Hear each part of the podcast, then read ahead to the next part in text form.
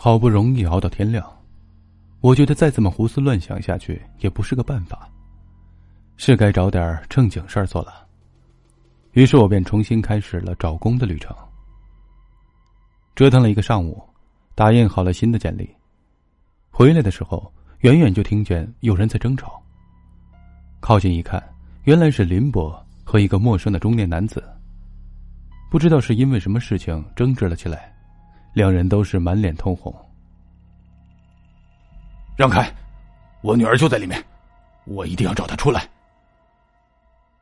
那个汉子歇斯底里的大喊，一边推开林博，一边使劲的推门，感觉再不制止他，他就要把房子拆了。我赶紧上去劝架，他力气极大，我和林博好不容易才把他推开。你也是住在这里的？他问道。是啊，我女儿两年前也来过这里，不过她现在音讯全无，你知道为什么吗？他盯着我，我也不知道说什么好。因为这屋子不是给人住的。啊！这屋子是栋邪屋，是拿来祭祀用的。什么意思？他是被这屋子吃了，你懂吗？下一个就是你。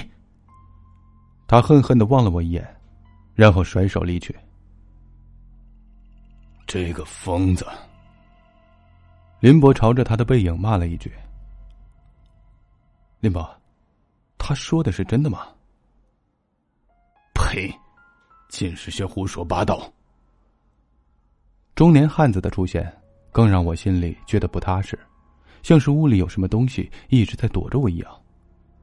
等林博走了之后，我带着满脑子的疑问来到了那扇门前。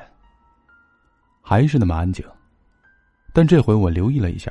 那扇门虽然没有人去打扫，可好像一直都是那么干净，像是什么灰尘都不会沾染上似的。还是说，有一只看不见的手可以把它擦掉？到了夜里，我开始失眠了，想静下心来看书的时候，远处传来一声轻响，很像是门开的声音。我警觉起来，竖起耳朵来倾听。哒哒哒。那声音又响起来，虽然很轻，但是忽远忽近，像是在寻找着什么。屋外的小黄狗都没有叫一声，不知道是不是睡着了。我从床上跳起来，屏住呼吸，猛地一开门，苍白色的月光照射在门前的地板上，连风都没有。这时候的我，已经感觉到这祖屋不太妙了，心里盘算着，不如尽早离开。但是打电话给白墨行的时候，他总是关机。我掂量着，人家好意借个祖屋给我落脚，不告而别，毕竟不太礼貌。而且我还存在着一点想弄清楚事情原委的心思，于是便决定多逗留一阵儿。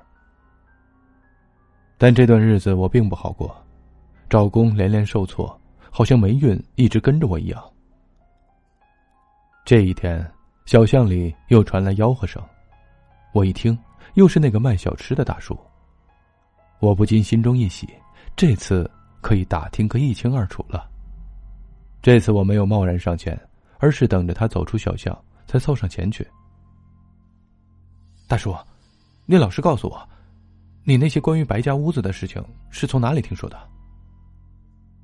他很犹豫，皱着眉头，仿佛在后悔当初告诉我太多东西。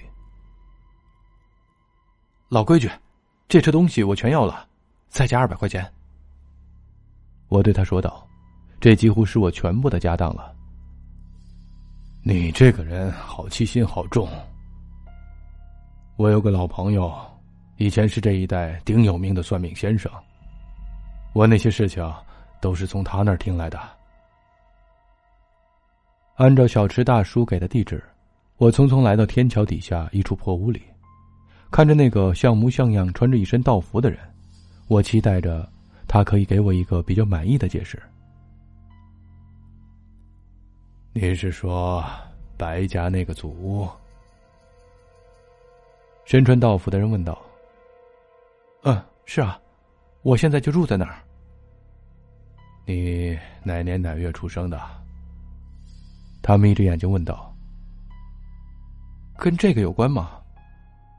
有啊。我想了想，还是告诉了他。阴年阴月阴日啊，唉，难怪。他叹息了一声。什么难怪？那栋房子我几十年前就看过。白家人有手绝活，叫聚灵，就是把灵气聚到一起，变成让族人兴旺发达、健康长寿的一种风水结构。那座房子就是为了那个而造出来的。说起来，作用跟那些能兴旺家族的坟墓差不多，不过那种风水屋不是永恒的，如果阴气溢出的话。那么，很容易变成鬼物。所以，说到这儿，他看我的眼神怪怪的。所以什么？我被他盯得打了一个寒战。他需要一个灵仆，而且那个人必须是阴年阴月阴日出生，要不然的话，那座巨灵的屋子。就会吞噬所有靠近他的生命。我想那个女孩子的失踪，也和他有关吧。从算命老头那里出来，我感到胸口压着一口闷气。这也太他妈缺德了吧！为了一个族人的兴旺，就造出这样的东西出来，还把活生生的一个小姑娘给搞没了。这白墨行肯定不是什么好人。本来我想远远离开那栋屋子就算了，但那天晚上，我觉得实在太郁闷了。想起来近日找工作的不快，加上这鬼屋子给我带的压抑感，我在一个酒吧里大醉了一回。回家的时候人昏昏沉沉的，不小心又走到了那扇不上锁的门前，于是，便发生了一开始出现的那一幕。门上突然出现的脸让我吃了一惊，眨了眨眼，那张脸又不见了。我当时酒还没醒，想着是他愚弄我，我恼羞成怒，也不知道哪来的勇气，抬高脚，啪的一声就踢开了门。门后面是什么？我曾经无数次假想过这个问题，像是一股黑气突然冲天而起，或者白色的影子呼呼的飘了出来，还是什么？女子的尸骨之类，但都不是。那后面站着一个人，一个活生生的人。那一刹那，我的酒都醒了。夜里风大，冷风一股脑灌了进来，吹得案台上的白纸哗啦哗啦的作响。你终于来了。那个人说，声音很熟悉，是白墨行。你怎么会在这儿？我呆住了。我的老师都告诉你了，所有关于灵仆的事情，你现在该猜到了吧？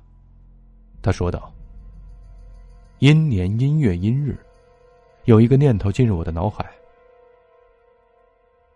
你就是那个灵仆！我大喊。是的。他的语气很忧伤。为了整个家族的繁荣，他们选择了我，而的确，这里的灵气带旺了我们整个家族。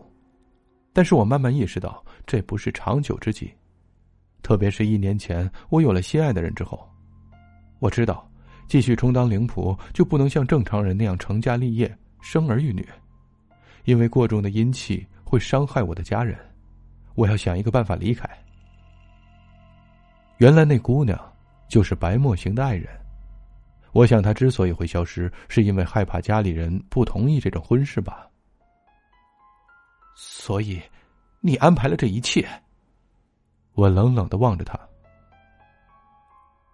只有你才能解救我，这扇通往灵屋的门，只有你和我才能打开。所以，要我怎么样，充当你的替身吗？你的任务已经完成了。接下来，我听见身后传来狗吠的声音。其他的就交给他吧，他也是阴日出生。白墨行说，他缓缓的走了出来。在昏暗的月光下，我看到小黄狗忽然挺直了胸膛，体态矫健，一改往日死气沉沉的模样，朝着中间的屋子一跃。门又关上了。三年后，我在那个城市里拥有了自己的房子。这几年来，我的事业相当顺利，不仅自己当了老板，还娶了一个心仪的老婆，运气之好让其他人惊叹。有一天，老婆的大学同学跑来我们家做客，我和夫人一起热情的接待了他。在聊天中，我无意发现，原来我和他是同一天生日的。他对这种巧合也感到很惊讶。不如，到我们老屋去做客吧。我说道。我在那边还有一栋很老的房子，年代虽然久了，但生活设施什么的都很齐全。他笑着，点头同意了。